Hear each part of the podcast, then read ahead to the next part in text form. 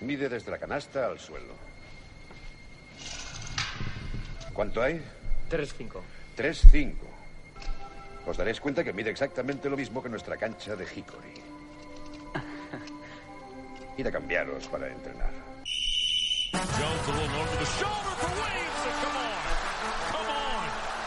Here we go. LeBron James spinning. LeBron all the way. Scores it.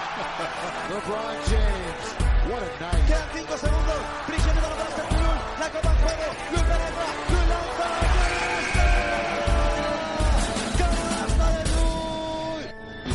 Bienvenidos otra semana más a Zona 305. Soy David Favoro y como siempre me acompañan Alberto Rodríguez, Muy buenas. Sergio Pérez Hola a todos. y en la sala de máquinas Jacobo Fernández Pacheco. Hola, David, pero...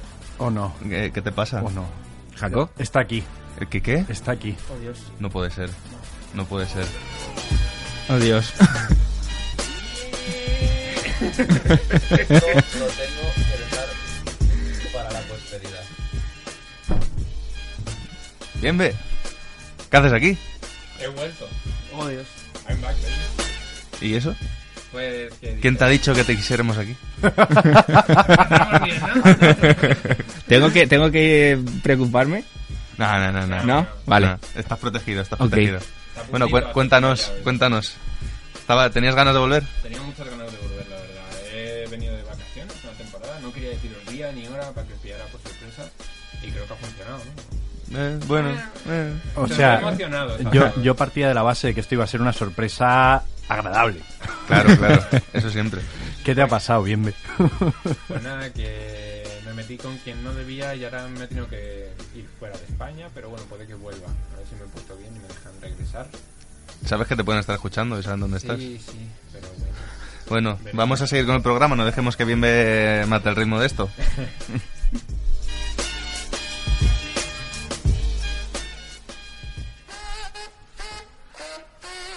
Hoy traemos el bloque europeo, que más que europeo podemos decir de España, muy cargado con una única cosa, y es la, la Copa. Ya se han anunciado, ya se saben los cruces, ya se ha hecho el sorteo, ya sabemos los ocho equipos que van a participar, y yo creo que ese tema nos da más que de sobra para dedicarle un buen rato. No sé qué, qué opináis vosotros, pero yo creo que da para largo. Sí, sí, da para mucho. Lo mejor que tiene la CB, la Copa.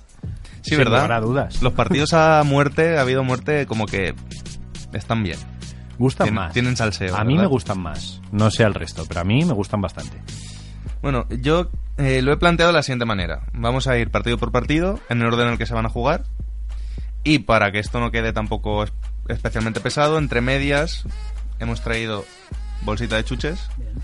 Bien. Plantearé una preguntita, rollo el trivial que hicimos en Navidades. Y el que acierte, pues se lleva, se lleva un caramelito, ¿vale?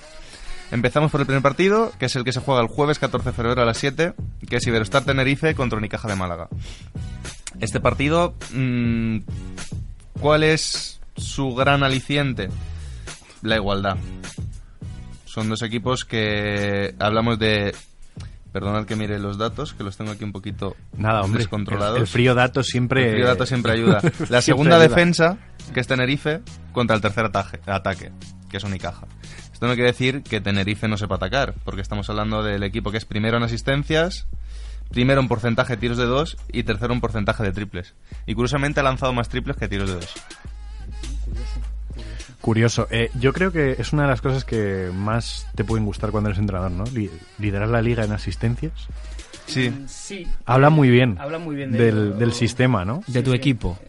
De tu equipo, ¿no? Quizá que comparten y no les importa compartir. Sí, Y hablemos, y hablemos de Unicaja, que es un equipo del que vosotros también habéis hablado largo y tendido en otros programas. de hecho, si queréis os doy algún dato, que es eso, tercero en ataque, noveno en defensa, cuarto en valoración, justo por encima de, de Tenerife, que es el quinto, primero en porcentaje de tiros libres y tercero en porcentaje de tiros de dos. Que es un equipo sólido. También, también podría sólido. darse que, que esta eliminatoria fuese lo típico que dices, va a ser la más, la más igualada, etcétera, etcétera, pero, uff, no sé. eh. Estos partidos siempre suelen acabar con mucha diferencia de marcador. ¿Qué os Es esperáis? la ley de Murphy. ¿Qué os esperáis de este Hay partido? que ver el precedente en Liga. Ya se enfrentaron en casa de Unicaja y todo hay que decirlo. Barrio eh, Iberostar Tenerife le ganó de 18 puntos, que se le vi además. Y además un baño táctico tremendo. Eh, Obviamente esto es la Copa, es diferente, un contexto diferente. mm, y, y en Unicaja en este tipo de competiciones suele tener un poquito más de experiencia y, y saber estar, digamos. Dato curioso, primera vez que se enfrentan en Copa del Rey. Claro, es que, es que Tenerife no se clasifica habitualmente para Copa del Claro. Rey. No suele, no. Pero vamos, em, me ha gustado mucho lo que has dicho al principio, que es la igualdad. Es más, en la última jornada, antes de la última jornada, iban Unicaja cuarto y quinto Iberostar Tenerife, y justo cambiaron. O sea, es A priori es el cruce más, más igualado, más probablemente. igualado, sí, sí, sí. Y además, por el juego de los dos equipos, yo creo que vamos a ver una eliminatoria muy vistosa. ¿no? Uno por uno, favoritos.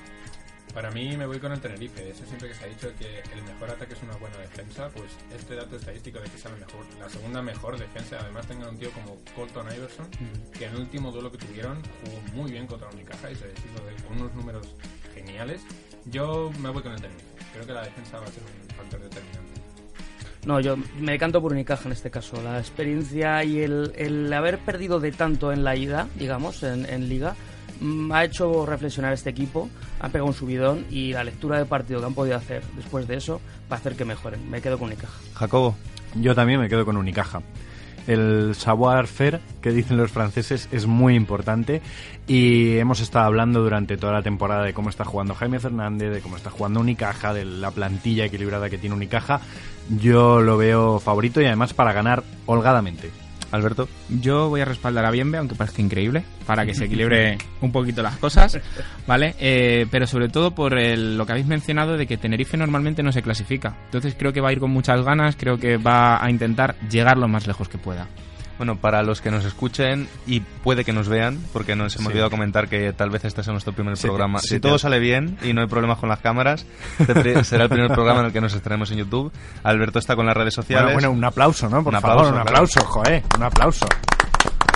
Además de eso, Alberto está encargado de redes sociales, entonces claro, está un poco haciendo multitasking, hablando con el móvil, por eso a veces puede estar un poquito más callado. Eh, vamos a hacer la primera pregunta. ¿Os parece? Metemos trivial, descansamos un poquito. Vamos a darle.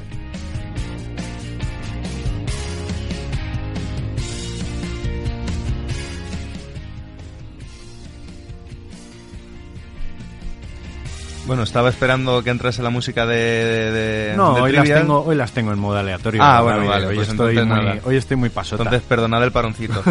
primera pregunta, ¿qué mejor primera pregunta que quién fue el primer campeón de Copa del Rey? Copa de España en su momento. Hablamos del año 33. Mm, pues, eh, fíjate, creo que es el Juventud. Me decanto por el Juventud. No, Barcelona. no, el Real Madrid. no. No. Uy, Dios. ¿Os rendís todos? Mm, ¿Qué, qué remedio? No, a ver, espera, que algún equipo así loco. Valencia. Burgos o algo así. No, ni Valencia, ni Burgos.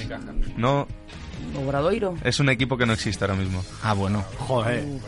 Mí ya me has quitado del... Es que somos, es que somos millennials, David. Esto El no- Rayo. ¿En serio? El, el Rayo Club de Madrid. El Rayo Club de Madrid. Primer campeón de historia de la Copa en el año 33. Se jugó en los jardines del Cine Goya.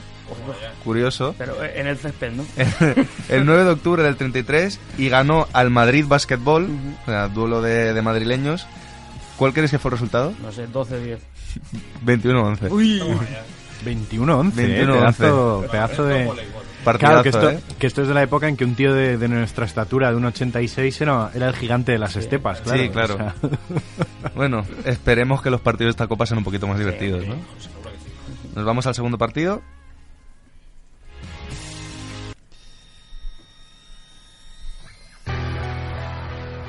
Hola, y ese cambio de música.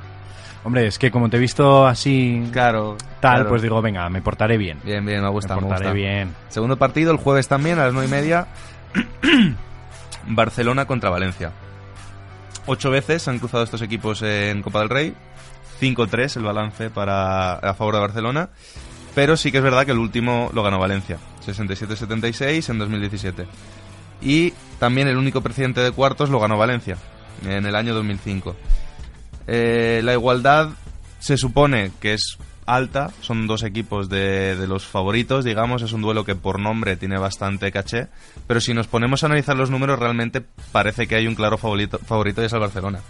Barcelona estamos hablando, en este caso, del segundo ataque, la tercera defensa, segundo en valoración, primero en tiros de tres, segundo en robos Es el equipo que menos tapones en contra recibe y mientras, mientras tanto Valencia está duodécimo en ataque, cuarto en defensa, sexto en valoración, décimo en rebotes, penúltimo en tapones. O sea, los números parecen decantarse del lado de Barcelona. Sí que es verdad que en estos partidos, con dos equipos con tanta historia y que Valencia no deja de tener un buen equipo, nunca nos podemos fiar. No sé vosotros qué opináis. Yo de todas formas, a ver, es cierto, el, el Barcelona es una máquina bien engrasada ahora mismo, que funciona muy bien, pero que no es perfecta. Y todo lo hemos visto, más que en la liga, en la Euroliga. Hemos visto que contra equipos de su tamaño, si queremos llamarlo así, es mucho más vulnerable. La pregunta es, ¿es Valencia un equipo de su tamaño? Que lleva siendo la pregunta todo el año, básicamente. Te la contesto rápido, no. no, pero es de esos, eh, claro, pero es de esos equipos que eh, ha abrazado el triple de tal es, manera. es a lo que aspira Valencia, ¿no? Sí, a claro, ser es el equipo de- del tamaño de Barcelona y Madrid. Eso es, eh, y, y por estructura lo está consiguiendo poco a poco. Estructura me refiero a pabellones y demás. eh. Pero mm, es un equipo que, que se abraza el triple de tal manera que nunca se sabe. O sea, te puede meter 20 triples en un partido o te puede meter. Claro, si tiene el día tonto. Uno, claro, uno de 12 en total. Entonces, por ejemplo, es una eliminatoria que depende tanto del factor ataque, digamos, de Valencia, que, que lo veo muy imprevisible. Es la más difícil de pronosticar de toda la Copa, realmente. O Solo sea, por eso. favorito Barcelona, pero sí. con el azar del día que pueda tener Valencia. Está claro que, el- que al Barcelona el sorteo no le ha gustado. Eso está claro, porque va a enfrentarse a Valencia, aunque no sea una gran temporada Valencia, sigue teniendo un equipo mm, muy sólido. Y nombres muy peligrosos también. ¿Bien, Ben? Yo opino igual. Yo creo que el año pasado, vale, dieron la sorpresa. También el equipo está un poco más fuerte. Y básicamente es que no puedo, yo creo que no puedo añadir más a lo que ha comentado ya Pérez y Jacobo. Barcelona es un equipo muy fuerte actualmente. Valencia no es un equipo malo, porque por algo también está peleando por la Copa del Rey. Pero depende mucho de su efectividad en ataque. Y si tiene un buen día, va a pelear contra el Barça y puede que gane, pero tiene un buen día. Claro, es una posibilidad ahí un poco más ínfima. No es tan igualado como el Tenerife contra el Unicaja. Yo creo que el Barça se lo puede llevar tranquilamente. Alberto. Yo creo que el Valencia, mm, cada año que llega a la Copa, se vuelve otro equipo. Creo que es una competición que le gusta, que le hace diferente y que, como decimos, es nada que ver con la temporada. Entonces, yo creo que va a dar la sorpresa. Sí, bueno, lo que pasó el año pasado con Barcelona, Sí. ¿no? Que venía de capa caída, de repente juega tres partidos buenos y se lleva la copa. Pero este año con más mérito. Ya sabemos que el Barcelona está mucho mejor, eh, viene con otra, con otra posición en la clasificación. Es otra mentalidad, diría yo. Eso es. Pero creo que el Valencia pues es ese equipo que se vuelve grande ante los grandes, ¿no? Y sobre todo, que habrá que decir Valencia, ¿no? Para que no quede toda la mesa diciendo Barcelona. Exactamente. Bueno, segunda pregunta, si os parece. Muy bien.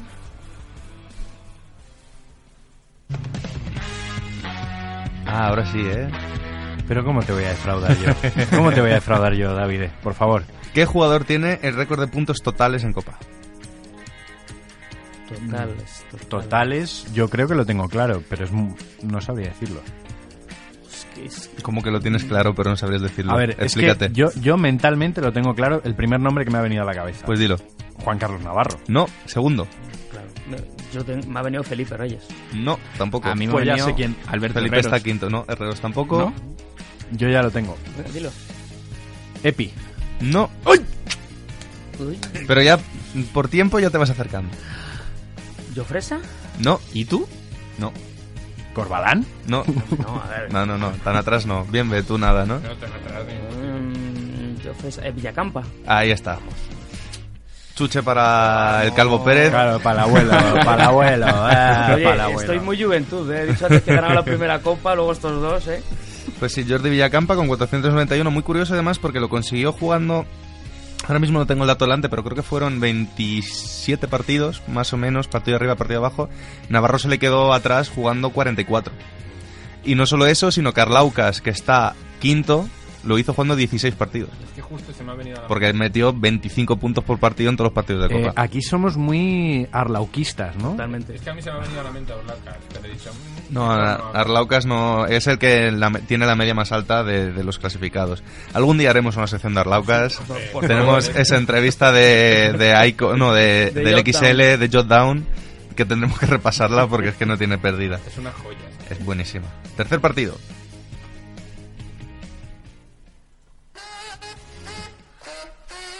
Ya pasamos al viernes. El viernes a las 7, viernes 15 de febrero, no este viernes, evidentemente, Quirolet Basconia contra Divina Seguro Juventud. Dos equipos de solera también, de los de toda la vida. Este año Juventud está sin duda mejor que el año pasado, que estaba penando allí en, en el fondo de la clasificación. Sin que eso signifique mucho, ¿eh? Ya, bueno, pero oye, están en Copa, que es lo importante. Eh, último precedente, Victoria 2008, con los de Badalona ganando la Copa tras ganar en la cancha del Vasconia, con Ricky y, y Rudy. El Morbo, pues Huertas y la Provítola, los dos bases que los dos han jugado en los dos equipos. Está ahí ese, ese duelo bonito, ¿no? De gente que va cambiándose de equipo. Y de jugadores pillos, ¿no? Es- es- me gusta, me gusta el duelo, es- está bonito. Si nos vamos a estadísticas, pues Vasconia también tiene datos muy fuertes, como que es cuarto en ataque, primero en defensa, segundo en asistencias, tercero en valoración. Curiosamente, decimosexto en tiros libres, es de los equipos que peor tira los tiros libres de, de la liga, pero sí que es segundo en tiros de dos, sexto en tiros de tres, primero en robos, sexto en rebotes, y tiene un dato muy curioso que es segundo en rebotes defensivos y último en rebotes ofensivos. De Basconia. El Vasconia defiende muy bien el rebote en su propio aro, A eso pero lo no carga yo para nada. El, el efecto Ilimane Diop. Que al final los kilos en la pintura se notan Pues mucho. defiende muy bien su aro, pero luego el ofensivo le da muy igual. Nunca están muy seguros de que la van a meter. Puede ser. Así les va este año. y luego ya, si nos vamos a Divina Seguro Juventud, pues los números tampoco hacen pensar en un partido muy igualado. Décimo tercero en ataque, quinto en defensa, décimo en asistencias, décimo tercero en valoración. Curiosamente es el peor de todos los clasificados en Copa, que yo pensaba que sería Estudiantes, pero es, es Juventud el que peor valoración tiene. Mm, ya veis, ter- décimo tercero en robos. mm, o sea, todo en la medianía. Son Sí, todos bueno, números entre el 7 y el 13, oscilando por el medio de la clasificación. No Media no hay tabla. una cualidad, ¿no? Lo que No. le permiten sus recursos también. Sí, pero claro, esto pues lo que te hace ver es que tienes un equipo que es de los mejores de la liga y otro pues que es decente. Pero claro, los números se decantan de un lado más que del otro. ¿Alguno cree que tiene por dónde meterle mano? Juventud. Sí, yo creo que sí. Que tú has dicho números tal, no sé qué, pero son simplemente dos victorias más las que tiene el, el, el. Mm, No es tan mal equipo el Juventud, sobre todo porque tiene mm, un quinteto o, incluso seis tíos muy buenos. O sea, mm, Todorovic, La Provítola, son jugadores Dawson muy buenos. Lo que pasa es que les falta el fondo de banquillo, que es lo que hace que en números estadísticos suba el Baskonia, que tenga más valoración, más no sé qué. Pero eh, tiene un equipo que este sí que puede dar, yo creo, la sorpresa eh, en la Copa. O sea, porque vienen muy mentalizados. Han estado al borde de la desaparición, ya de de la desaparición. Y para esto es un- un- una oportunidad de redimirse, digamos, económicamente y, y socialmente. Decir, eh, que somos el Juventud, que somos el... eh, vamos, el, Que somos uno de los históricos de toda la vida el- de la el- Liga el Española. primer gran equipo que hubo realmente en España, el Juventud. Entonces, creo que pueden dar la sorpresa. Yo, yo sí les atribuyo el, el factor sorpresa, pero al final, siendo realistas, salvo que el Vasconia salga con la caraja, es muy difícil. Quiero decir, lo que quiero decir es que un equipo como el Juventud, para ganar al Vasconia, jugando el Vasconia a su nivel, o sea, ni de manera excelsa ni mal, sino a su nivel, tiene que jugar muy bien. Entonces, eso es muy difícil de conseguir, por muy motivado que estés, por mucha historia que tengas y por mucho que quieras resacirte muchas cosas. Tiene el factor sorpresa, pero si somos realistas y todo sale normal, ganará Vasconia. Alberto. Yo cuando salió esta eliminatoria pensaba lo mismo que he dicho del Valencia, que podía el Juventud dar la, la sorpresa, porque quizá Vasconia vendría eh, cansado de Euroliga, eh, muchos partidos, pero sin embargo mm, no lo acabo de ver muy claro y me voy a decantar por Vasconia, porque creo que es más constante, creo que tiene más cosas y a lo mejor sí que es el partido que veo más mm, decantado hacia un lado. Bien, ¿ve? Es posible, ¿no? Como se diría, que el Juventud de la sorpresa, pero no sé, confío demasiado en la, la defensa del Vasconia. Como he dicho antes, en el caso del Tenerife, me parece un factor muy determinante. Y es eso, por mucho que el Juventud tenga el, el día glorioso y, y tenga un ataque decente, la defensa del Vasconia se lo va a parar enseguida. Creo que está, de- está un poquito decantado este duelo. Bueno, tercer descansito, tercera pregunta.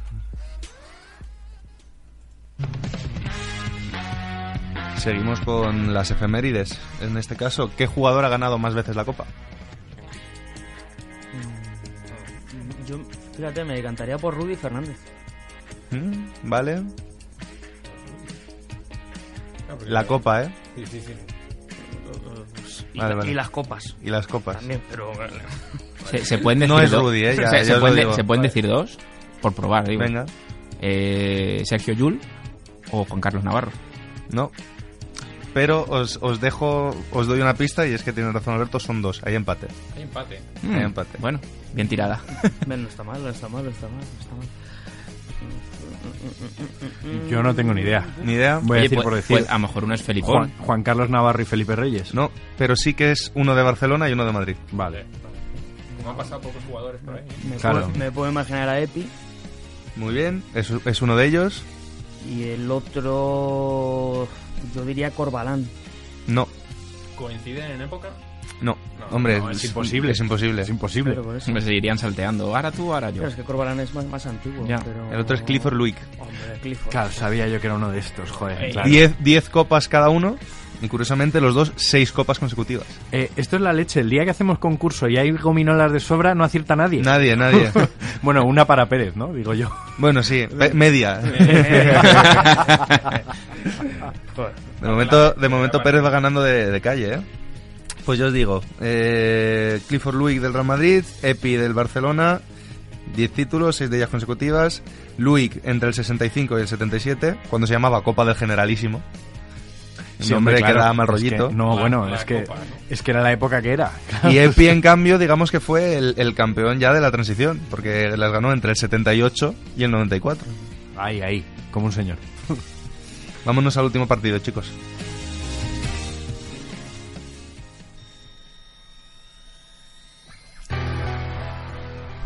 El último partido que parece que lo hayamos invocado nosotros. Dedicamos una sección a los derbis, a que parece que ya no tiene la misma importancia que antes. Estudiantes se cuela en Copa al último día y encima la casualidad que le cae al Madrid. Madrid Estudiantes en Madrid. Al dedillo. Yo tengo dos cosas que comentar al respecto. Cuéntanos. Primero, tema de la clasificación del estudiantes, tema de sedes, tema de que haya un equipo anfitrión. No me gusta porque precisamente das lugar a estos problemas. Que un equipo que por clasificación no debería estar, esté. Más aún en un caso como este que ya tiene representación local con el Madrid que estaba dentro por derecho propio, ¿no? Por O sea, clasificación. No digo, no digo que esté enteramente mal, digo que habría que revisarlo porque me parece injusto para quien por méritos deportivos debería estar ahí. Sí, sí, no, seguramente. Y segundo tema, no me gusta nada. ¿No te gusta? No me ¿Tienes gusta. miedo Me da mucho cruce? miedo. Prefería la peña, la verdad. A ver, como, madridista lo digo. Vamos a cambiar el orden. En vez de deciros números, decidme qué os parece. Jacobo, por ejemplo, ¿por qué te da miedo? Me da miedo porque viene de, ga- de ganarle el Estudiantes al Madrid. Eso ayuda mucho más a la moral que el hecho de estar en la Copa, per se. Eh, no carece de talento individual el Estudiantes, aunque sea un equipo que a veces es disfuncional en muchos, en muchos aspectos de su juego. Y que el Madrid no va a estar en su mejor momento. El Madrid no está ni va a estar en su mejor momento. Así que eso es, eso es a mí lo que me preocupa, que pueda haber un sustito confío en que el Madrid tiene el talento y los jugadores para ganar, pero me da miedo que, que pueda haber un sustito. Pérez. No estoy pensando en la peña que tiene Alaya Jacobo en Manresa, ¿no? Después de estas declaraciones de lo de la sede.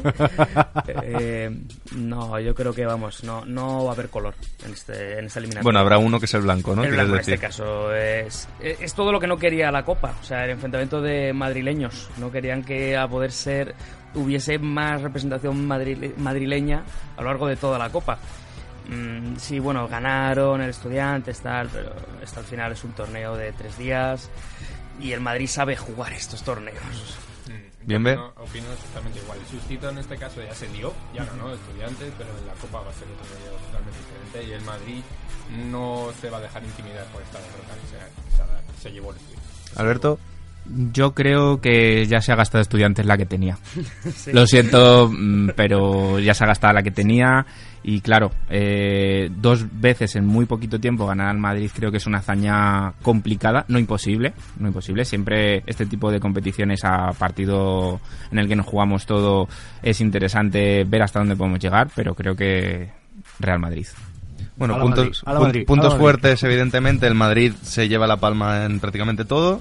Mejor ataque, sexta defensa, cuarta en asistencias, primero en valoración, tercero en tiros libres, segundo en tiros de tres, primero en rebotes defensivos. Bueno, todo muy de su parte. Primero en tapones. Estudiantes, ¿qué es lo mejor que tiene?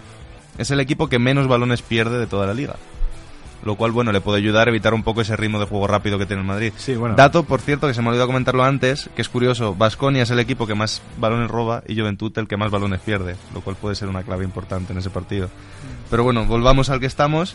Ya os digo, estudiantes también muy por en medio, pero un poquito más abajo. Décimo quinto en defensa, décimo en ataque, décimo tercero en asistencias, dúo décimo en valoración, justo por encima de Juventud. O sea, números muy mediocres que en principio hacen pensar que es complicado que le pueda meter mano al Madrid, pero bueno, ya se vio que puede pasar cualquier cosa. Y es verdad que el estudiante está mejor ahora que a principio de temporada. Eso es innegable. Y para acabar esta sección, última pregunta.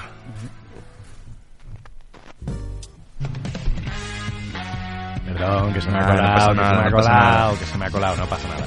Volvemos a récords. ¿Qué jugador tiene récord de partidos disputados? Disputados. Felipe Reyes, ¿no? Empatado con. Ajá, Eh, aquí yo- yo también hay acertado, empate. yo he acertado, Aquí también o hay empate. Yo he acertado.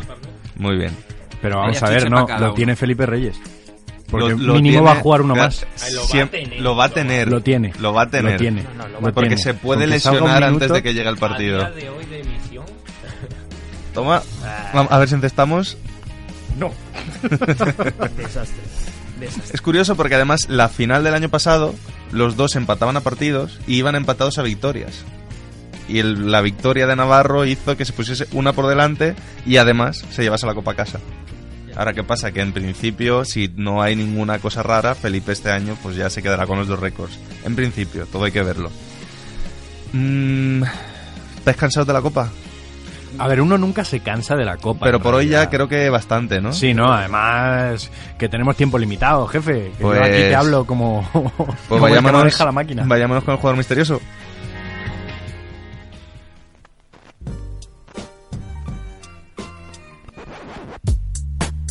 Bien, ve. Hoy lo traes tú. Aprovechamos que estás. pues bueno, os he traído tres pistas, barra cuatro, ¿vale? Por si acaso no adivináis. Y es un jugador que ha jugado en cuatro equipos NBA, ¿vale? Os los digo, no es el orden en el que los han jugado, que son eh, Cleveland Cavaliers, los Supersonics de Seattle, los Dallas Mavericks y Boston Celtics. Y como dato curioso, ha jugado en dos ocasiones los Celtics. Vale. y luego volvió. Me gusta que seas concreto. ¿eh? Que es algo que yo valoro mucho en esta sección. Yo creo que ya lo tengo. Bu- Bueno, bueno. Ya está, listo que todo lo sabe. Calma, yo, creo que, calma. yo creo que también, pero... Eh, se acabó. Lu- luego, luego vemos, luego vemos. No hay más pistas.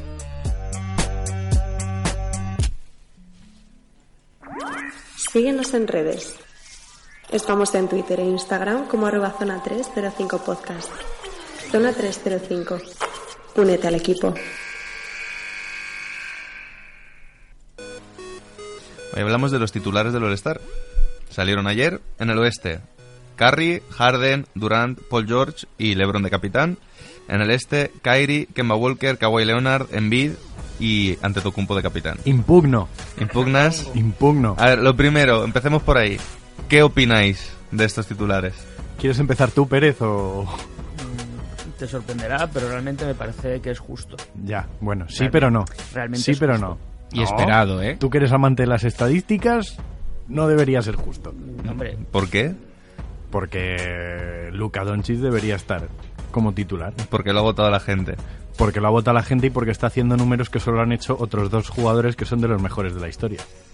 Como rookie, Como pero, rookie. pero realmente si te- estadísticamente hablando hay jugadores que están mejor y están todos en ese quinteto titular. Bueno, discutible, pero vale. Que con este debate podremos tirarnos perfectamente todo el Claro, programa. porque yo creo que aquí es más, es el All-Star, no es un premio como el MVP o algo así. Tampoco hace falta que sea tan bueno estadísticamente, sino el impacto que está teniendo en la NBA. ¿Quién está siendo más divertido Claro, también? Exactamente, y Luca yo creo que lo está, está teniendo este impacto y se ha estado viendo a través de las votaciones. Yo creo que queréis correr mucho con Luca, tiene tiempo para ser All-Star muchísimas veces. No tiene por qué serlo ya el primer año cuando estadísticamente hablando hay gente que es mejor que él.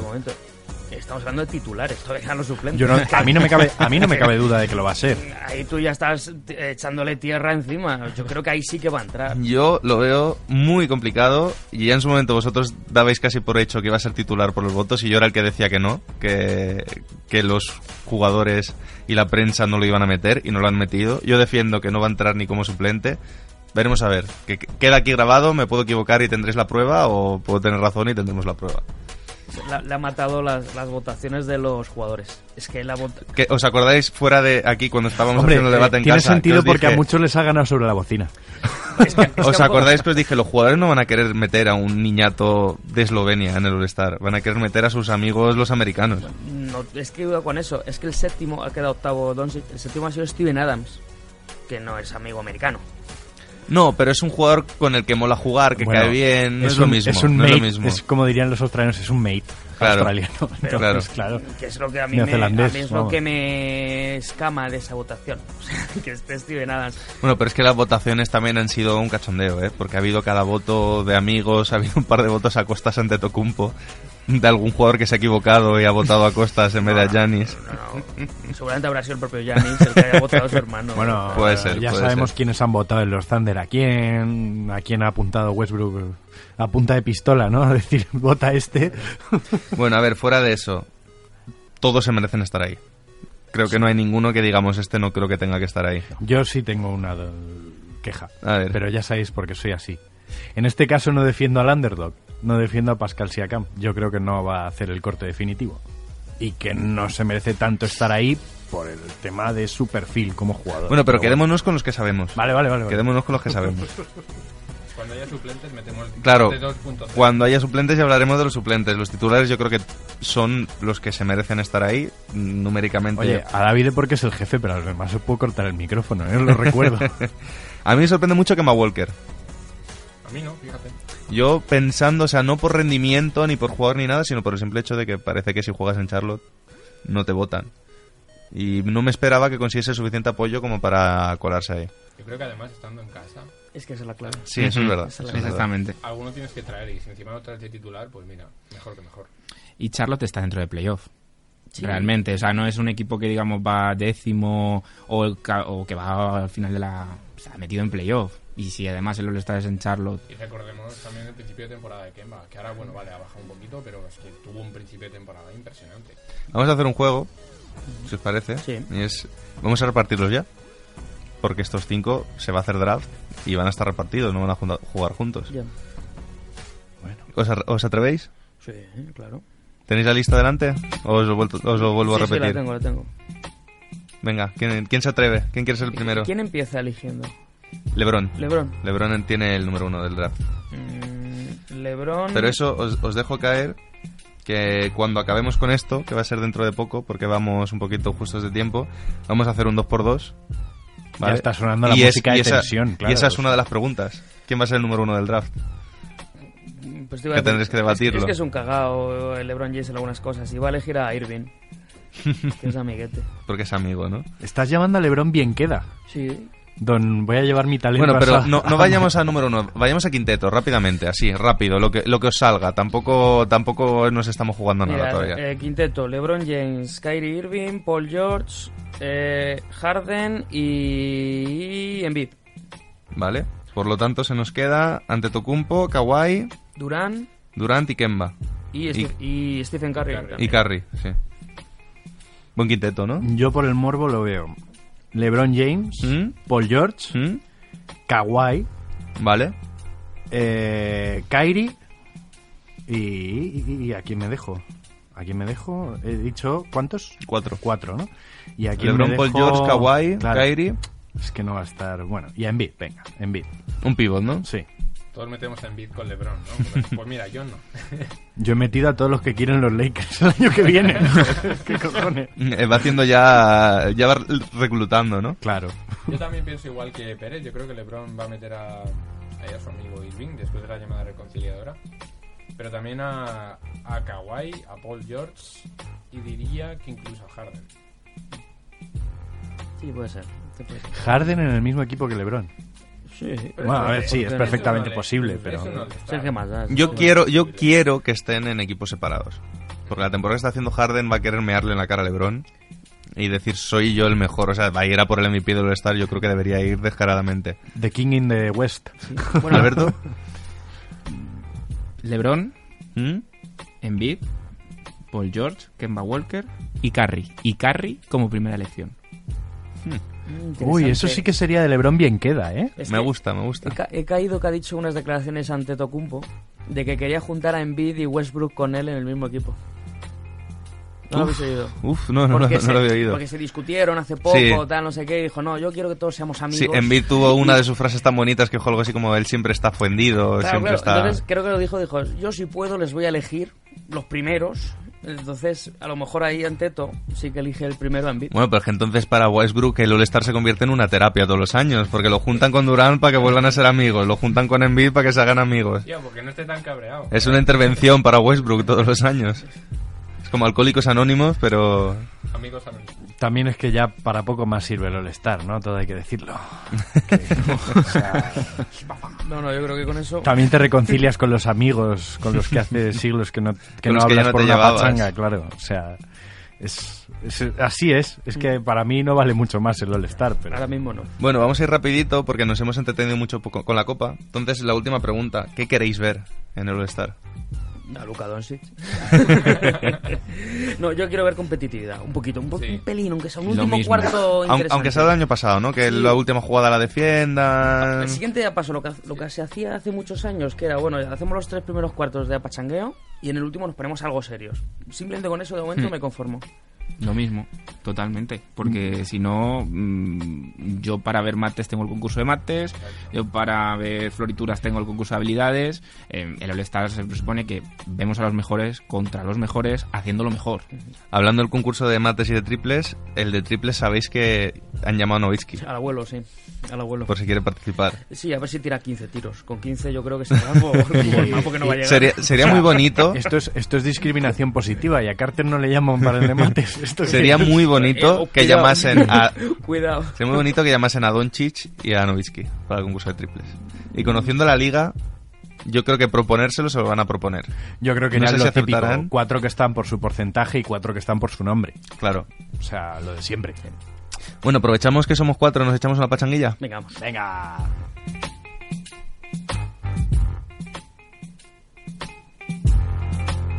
Bueno, cuatro he dicho, somos cinco. Pero Tú eres el árbitro. Pero yo soy el árbitro. Tú eres Uh, coach, yo soy eres el árbitro. Equipo ya estamos colocados estratégicamente. Sí, Bien y Pérez vamos. por una parte, Alberto y Jacobo por la otra. Ahí estamos. Ya sabéis las normas. Hoy van a cambiar un poquito. Vamos a tener una posesión cada uno con respuesta, ¿vale? Os organizáis como queráis. Ahora os dejo que, ¿Qué, qué tal pasador eres? ¿Qué tal pasador eres? Yo paso bien, porque en cestar ya sabes que en los últimos programas en cestar no encesto mucho. Va a ser ataque, defensa, defensa, ataque. Muy ¿Vale? bien, muy bien, Tenéis vale. un ataque y una defensa cada uno, más o menos. Que realmente da igual que sea ataque o defensa. ¿eh? Es que contéis lo que queráis contar. Está bien, ¿De acuerdo? vale. Vale. Vale, 24 segunditos de posesión. Ok. Hoy en principio hacemos tres preguntitas solo porque el tiempo va un poquito más justo, son más intervenciones, ¿ok? Primera pregunta. ¿Preparados? Balón al aire.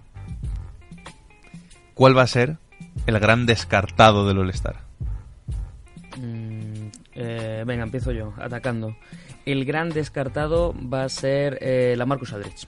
¿Mm? Y me duele porque está haciendo una gran temporada. Pero no hay hueco para todos. Eso es lo malo. Y de Rosen está un pelín por encima. Un pelín. Y ese es, ese es el que le va a quitar el puesto. Y va a tener muchísimo morbo en eso. Va a ser un, un Spur el que le quite el puesto a otro Spur. Porque al final es que la Marcus, si fuera, estuviera al este, sería casi hasta titular. Cambio de posesión. Pues yo te voy a poner una chapa que te cagas porque el gran descartado va a ser Pascal Siakam. Lo tenemos bien, me lo tenemos Porque ya. es, porque es un porque es un jugador es un jugador de es un jugador de rol segundos de que está extra. teniendo un buen que está teniendo un buen año y ya de momento habrá que ver cómo evoluciona en el futuro. ¿Por qué te digo que el gran descartado? Porque al final que un Spurs se quede fuera ni es un drama ni les perjudica ni beneficia a los Spurs. Yo creo sinceramente que que Aldrich o, o cualquier otro jugador se quede fuera no es ningún drama y que el gran descartado va a ser Pascal Siakam que demasiado alto está las Cambio de posesión.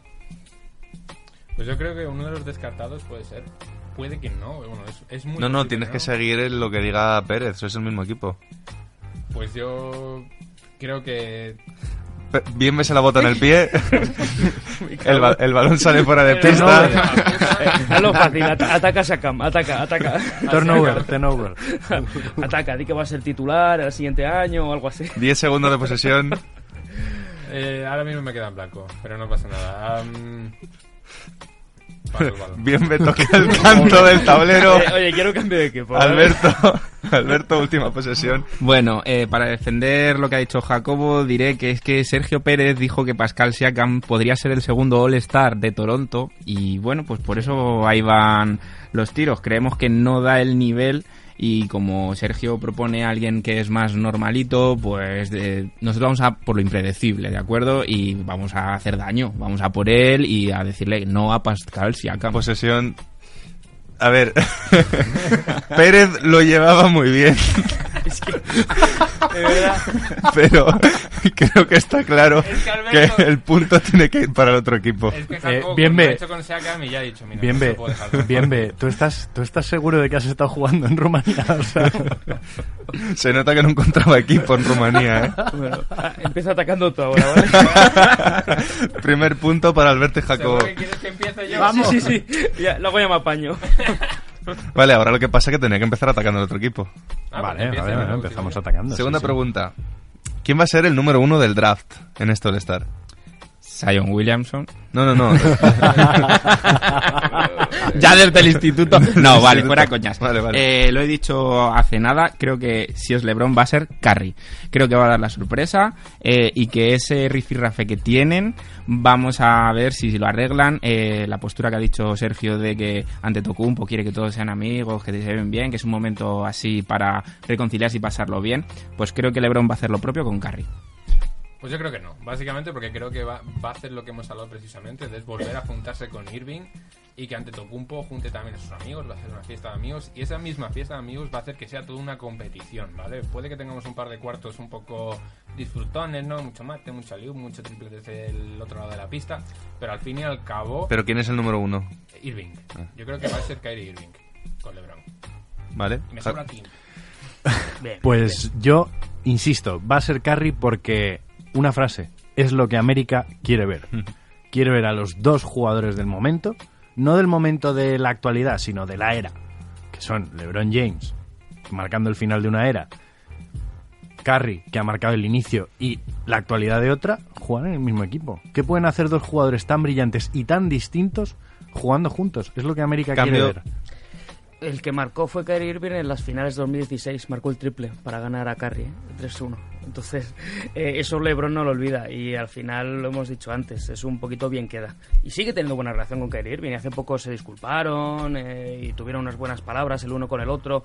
Creo que va a seguir por esa línea de, querer coger a Irving. Añado, el siguiente de LeBron va a ser Paul George. Fin de posesión. A ver, eh, no me quiero meter con Bienve porque parece que lo haga posta, pero es que hasta casi 20 segundos dentro no me he enterado muy bien de a quién me estabas diciendo. Porque se empezó, no, es que los amigos van a ir con los amigos y se van a pasar muy bien y va a ser una fiesta, ¿qué no sé qué, no sé cuánto. Pues al contrario que Alberto. Que eso es técnica, ¿eh? Que eso es técnica. Al contrario que Alberto, eh, ¿cuál es el contrario? O sea, Kyrie Irving es el contrario de Stephen Curry. Es que no las deja acabar. Claro, Porque- claro, eso habrá porque la sido. última frase era, y mi pick es Kyrie Irving. Claro. Su última frase era Ini. Pero no me sobra de tiempo, me ha sobrado Pues tiempo. el punto se lo tengo que dar otra vez a Alberto y a Jacobo, con lo cual, Pérez, juntarte con Bienve ha acabado con tu Esto imbatibilidad. me parece totalmente injusto. Este, este punto, vamos. Venga, venga, última pregunta, hay que defender Vale, triple. hay, hay- hay que defender el honor. ¿Vamos bien de team? No, no, no vale triple, no, no da tiempo a hacer otro más. O sea que nos quedamos en la última pregunta, que es Mete gana, mete gana. ¿quién va a ganar el MVP del All-Star? Mm, pe- pe- pe- es en Charlotte. Sí. Vale, LeBron James. Eh, sí, yo creo que va a ser LeBron James. Eh, este año yo creo que le veo con ganas, con ganas de hacerlo bien, de destacar y de demostrar que realmente él sigue siendo el mejor jugador de esta liga. Eh, va a impedir que Harden o Curry o Anteto o el que sea eh, tome esa iniciativa y desde el primer momento va a coger las riendas, va a hacer de un All-Star competitivo y va a ganarlo de calle. Pues yo te digo que va a ser Anteto. Precisamente porque yo creo que sí, que bueno, que a LeBron le gusta dejar claro su dominio sobre todos, que sigue siendo el rey, etcétera, etcétera, pero ya no es un crío. Ya no es un crío, no, no, no le interesa, no, no está tan centrado en su ego ahora mismo. Entonces, Anteto probablemente saldrá en modo aniquilador, en modo Westbrook, y se hará con el partido a base de Cambio, mates. Pues yo creo que no, yo creo que LeBron sí que sigue teniendo esa, esa vena de competición, ¿vale? Lo que he dicho antes de que por eso también va a juntar, va a juntarse junto a Kyrie Irving y va a ir a tope a por el MVP. Ante Tocumpo y compañía puede intentar luchar contra él, pero todos conocemos a LeBron y cuando quiere algo lo consigue. Siete segundos, tan sobrado. Así que bueno, si queréis le puedo dar el paso. Run and gun, run and gun, eh, run and gun. Alberto, Pues para mm, apoyar a Jacobo diré que ante Tocumpo le va a hacer un pedazo de tapón a Lebron, ¿vale? que va a hacer que ese All-Star, el MVP sea él. Creo que al ser capitán va a tener una motivación extra con lo joven que es, ¿vale? Frente a, a lo mejor el otro capitán que es LeBron James, ya estamos muy acostumbrados a que él sea muy importante, así que ante Tocumpo. Bueno, a mí, por dar un poco de tensión, lo que me sorprende es que no hayáis elegido ni a Kemba, que juega en casa, ni a Curry, que juega en casa. Que Curry hay que recordar que nació allí, porque su padre, bueno, nació en Akron, pero la infancia la pasó cuando su padre jugaba en Charlotte y tiene, tiene muchas raíces en Charlotte y yo creo que va a salir con muchas ganas. En este caso sí que el punto se lo doy a Bienve y a Pérez. Creo que Oh. Bien, ha quitado el óxido de- del nervio y de ser la primera vez que hacía este jueguecito en el programa. nervioso. Y ya la última la ha defendido mucho mejor. Ha tenido mucha prisa, porque es verdad que 7 segundos le han sobrado ahí y tal, pero creo que ya ha ido mucho mejor. Jacobo, ¿cómo se siente ganarle a este señor por fin, Alberto? Pues bien, no, yo sé que en una pista de verdad eso sin problemas. Uy, Yo, yo a. Sergio no es que es la primera que, que le gane, es que es la primera vez que gano directamente. Bueno, chicos, vamos a pasar ya al último bloque que tenemos muchas cositas de las que hablar.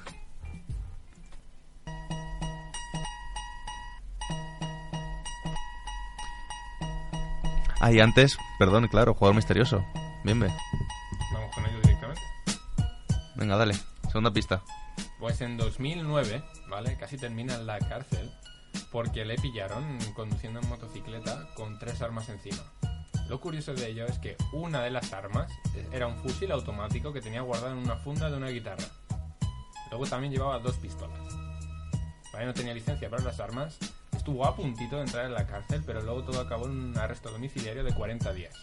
Y también dicen que se acostó con la madre de Lebron, ¿verdad? Ya me has jodido todo. Lo sabía entonces. Vale, vale, Bien. vale. Yo, yo ya lo tengo. Venga, pasamos a la siguiente. Síguenos en redes. Estamos en Twitter e Instagram como arroba zona 305 podcast. Zona 305. Únete al equipo.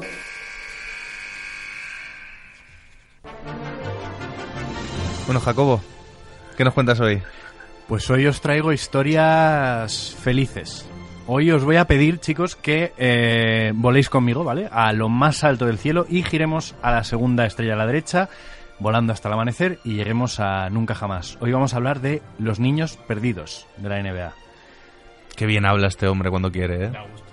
¿Qué vamos, qué entendemos por niños perdidos? Vale, os voy a hablar de jugadores, ¿vale? Que crecieron o vivieron la mayor parte de su vida sin su padre, su madre o sus padres en, en general. Es, la NBA está llena de historias como esta. Y aquí no quiero centrarme en la parte trágica, sí, aunque hay historias bien trágicas en esta lista que os traigo, sino en cómo eso les hizo ser los hombres y deportistas que fueron y son hoy en día. Voy a ir por el probablemente el más famoso de todos, que es Shaquille O'Neal. ¿Vale? Eh, el padre biológico de Shaq eh, le abandonó cuando Shaq tenía dos años. Y eh, sigue vivo, vive en Nueva Jersey y hace relativamente poco Shaq le, perdonó y, y demostrando mucha clase le dijo públicamente que no, que no le guardaba ningún tipo de rencor. ¿Cuál fue la ventaja que tuvo Shaq en este asunto? Que su padre, su padrastro, Philip Harrison, del, del oficial del ejército y demás, le ayudó mucho a desarrollarse como jugador y a tomar buenas decisiones en cuanto a su dinero, sus negocios y, su vida en general. Otro jugador del que hemos hablado, pero por otras cosas, Markel Fultz. Markel Fultz es famoso porque creció sin su padre y ha sido muy agresivo en Twitter, sobre todo, en días como el Día del Padre, en el que ponía tweets en los que pues le felicitaba por no haber estado y le decía, lo he logrado sin ti. Otro, otros dos personajes que guardan bastante rencor a sus padres, a pesar de que sus padres eran bastante famosos y, crecieron sin ellos, Mike Bibby y Wesley Matthews. Eh, Henry Bibby, el padre de Mike, eh, abandonó a la madre de, de Mike Bibby cuando él todavía no había nacido. Y, e incluso Mike Bibby, cuando estaba en la, en la universidad, a su compañero le obligaba a decirle, a su padre si llamaba, que no vivía allí. Eh, además, tiraba todas las cartas que le han llegado a lo largo de los años y en toda su carrera nunca ha intentado que hubiera una, una reconciliación con su, con su padre. Por parte de Wesley Matthews, pues tres cuartas partes de lo mismo. El padre de Wesley Matthews, famoso de los Lakers campeones y demás, se marchó de casa cuando el muchacho tenía dos años y no han vuelto a tener relación prácticamente desde, desde entonces. Jugadores que no están est- en esta lista, aunque son famosos por la ausencia de sus padres, eh, Kevin Durant, porque es verdad que durante su infancia su padre no estuvo, pero al final volvió. Y eh, Jason Tatum, porque sí, es cierto, no, no se desarrolló con su padre en casa porque su padre era jugador profesional en Europa. Entonces no estuvo en casa por motivos profesionales y su relación es buena. Kenyon Martin, Derrick Rose, gente que creció sin su padre. Otro bastante famoso, Caron Butler, que se estuvo debatiendo entre el tráfico de drogas y el baloncesto. Finalmente, pues su historia es súper conocida, campeón de la NBA, varias veces All-Star, eh, un, jugador muy comprometido con su comunidad y con las labores de la paternidad responsable. Eh, un caso tal vez curioso es el de los Barry. Los tres hijos de Rick Barry eh, le guardan mucho rencor porque durante toda su carrera profesional y su etapa de madurez nunca estuvo con sus hijos. Es que Rick Barry tiene una fama de, de cantamañanas Nunca- mm, importante. Y fue precisamente ellos, sus hijos lo atribuyen a su egoísmo como deportista, a centrarse sobre todo en, en su carrera durante y después del baloncesto. Al- un rencor que sobre todo Brent Barry nunca, nunca le, ha, le ha perdonado. Luego tenemos pues Jalen Rose, que era hijo de un, de un famoso jugador de Kansas, Jimmy Walker, que es curioso porque ambos jugadores, tanto padre como hijo, fueron leyendas universitarias. Nunca llegaron a verse en la vida real. Y sin embargo, Jalen Rose fue al funeral de su padre, habló muy bien de él, de cómo había aprendido sus errores, etcétera, etcétera. Eh, el, probablemente el más famoso, LeBron.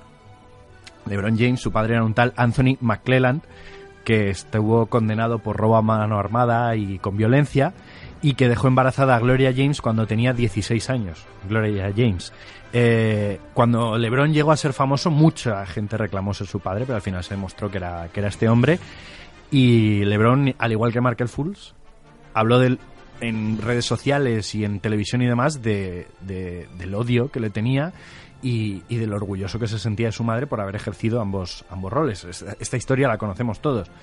Pero yo no desconocía, por ejemplo, el nombre del padre de LeBron James. Yo también. Y, y él también mucho tiempo. Quizá también uno de los más famosos es Carmalón, el menor de nueve hermanos. Eh, su padre era Cedric Hay, eh, que estaba casado con otra mujer y que cuando Carl tenía tres años se suicidó. Eh, para ayudar a su madre, Carl trabajó en la granja que tenían eh, pues prácticamente hasta la mayoría de edad y que hasta que se fue a la universidad. Y otro jugador, quizá de los más famosos, Larry Bird. Su padre era Claude Joseph Bird, un veterano de la guerra de Corea que por el estrés postraumático y después de un divorcio se suicidó y su madre tuvo que trabajar en varios trabajos a la vez para mantener a seis hijos. Jimmy Butler, tal vez una de las historias más trágicas. Su padre le abandonó y la madre eh, también le abandonó cuando llegó al instituto. Era un homeless. Eh, era, y prácticamente mientras jugaba en el instituto era un don nadie hasta que llegó a la universidad y se fijaron en el scouts de la NBA. Y eso, la historia de una persona que pasó de ser un sin techo a ser all-star, pues prácticamente perenne. Y quizá la más trágica, la de Kendrick Perkins. Su padre era Kenneth Perkins, una leyenda universitaria que abandonó a Perk cuando tenía 18 meses, nada más. Pero es que la cosa se complica ahí. Esa cara de, de, de si eso se le ha quedado al pobre. Con ese Su madre, su madre murió en un tiroteo en un salón de belleza cuando él tenía tres años. Y le criaron sus abuelos, que ya eran bastante mayores por entonces. Y ahí le tenemos.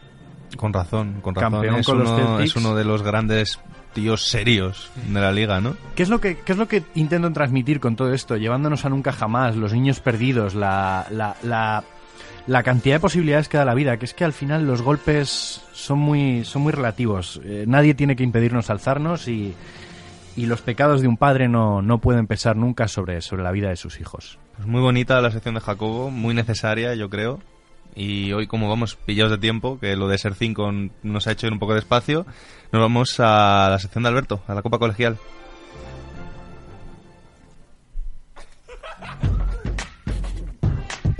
Cuéntanos, Alberto. Pues hablando de niños, no tan niños, ¿vale? Vamos a hablar de la Copa Colegial, que es una competición que se da en esta época del año y participan pues chavales y chavalas desde que son primero primer año de cadete hasta segundo año de junior. ¿Qué es la Copa Colegial? Vale, pues la Copa Colegial eh, nace de dos maneras. Primero, en el año 2002, llamándose series colegiales. Estas series colegiales eran unos mini torneos en los que equipos de determinadas zonas de la Comunidad de Madrid eh, jugaban por ser el apadrinado de un equipo ACB.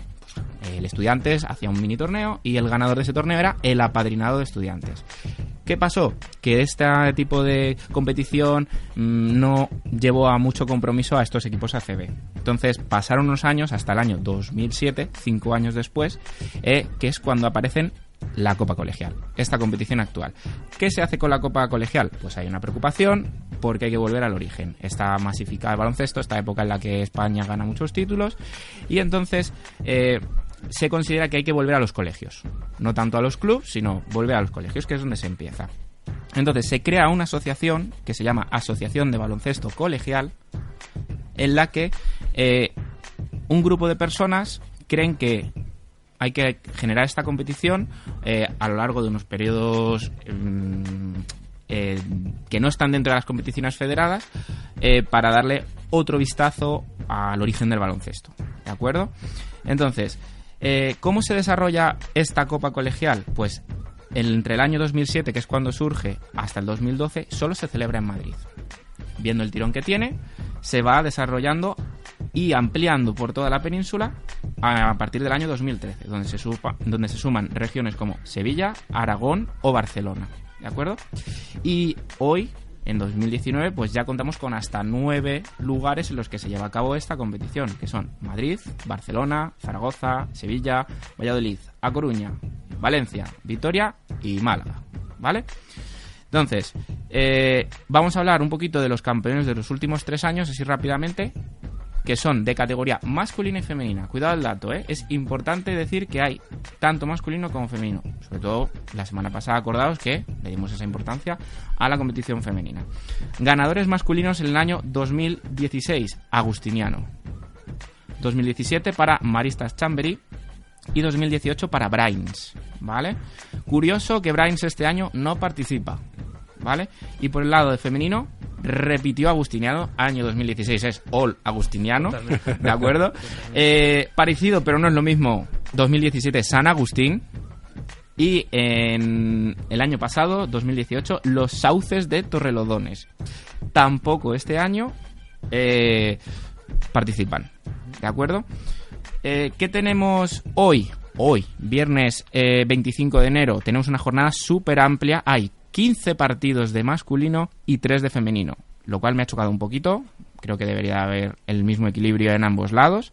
Y os vamos a recomendar dos partidos.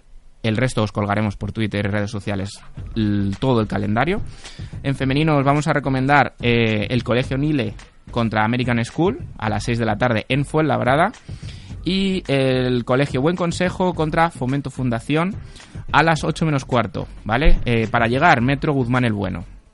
Y en masculino tenemos el Colegio Aristos contra Caldeiro en Getafe a las 7 de la tarde y un duelo de altura, ¿eh? Everest versus Gredo San Diego. ¿Cómo hila? ¿Cómo hila? ¿Qué ¿Cómo tío? hila, eh? ¿Qué tío? Qué cachondo. Vale, Qué ese tío. partido lo tenéis a las seis y media, ¿de acuerdo? Y con esto, pues así express, eh, decir que cada viernes de ahora en adelante, pues tenemos una jornada de esta Copa Colegial y haremos un seguimiento. Bueno, pues rápidamente nos vamos a que bien nos solucione el jugador misterioso. Sí, yo creo que con la, con la última pista que has dado ya. Que la ibas, a- era- la ibas a dar tú, ¿no? Esa era mi pista mm, comodín, ¿no? La del si- tonto, por si ¿no? claro, literal. Y es que la, la pista que iba a dar yo, que es eh, una foto que se hizo viral en 2016, que se le veía que parecía que estaba un poco homeless, ¿no? Bueno, yo creo que ya lo Sí, estamos hablando de Dilonti West. Sí. Sí, Dilante West. Joder, bien B. Muy bien, B, ¿no? Es Muy bien, jugador. B. Sí, sí, sí. Muy de mi estilo, ¿no? Totalmente. Y, Por la madre. y hoy, para acabar, no tenemos nuestro típico top y flop, porque lo hemos recogido todo en un único flop, y es el fallecimiento de Loti Egusquiza, jugadora que ha estado luchando con un cáncer mucho tiempo, que consiguió pelear y volver a la pista, pero que al final no, no ha conseguido ganar esta batalla. Y queríamos dedicarle este programa, al final del programa, y una canción que nuestro querido DJ Jacobo Fernández Pacheco él Sí. ha elegido con su buen hacer, como Canción siempre. de Matchbox 23 AM, compuesta por el cantante y líder Rob Thomas a su madre cuando tuvo cáncer. Se recuperó. Pero bueno, no siempre ocurre así. Pues con esta canción y yo creo que con un minutito de silencio, sin despedirnos cada uno, nos podemos despedir el programa y dedicárselo a, a Loti.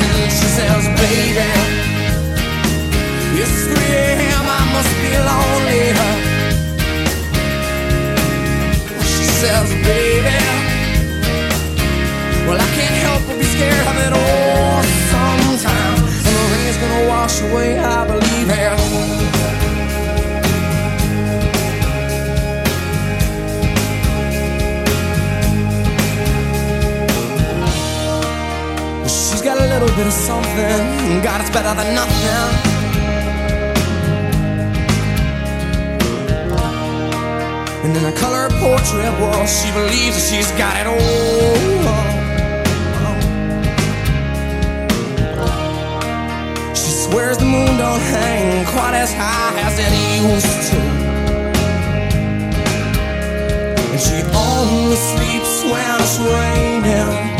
And she screams, and her voice is straining. She says,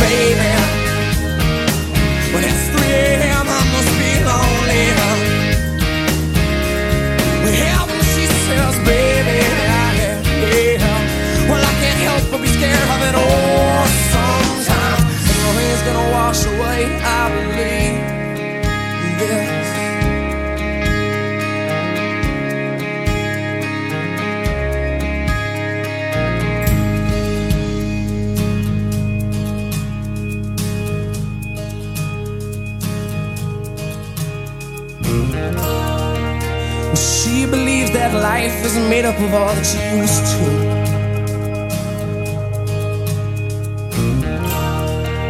And the clock on the wall has been stuck at three for days and days. She thinks that happiness is a map that sits on her doorway. But outside, it's.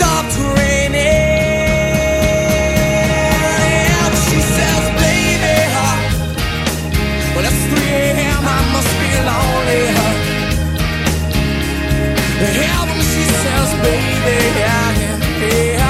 Well, I can't help but be scared of it all. Sometimes the rain's gonna wash away. I believe this. It's I must be lonely. Yeah.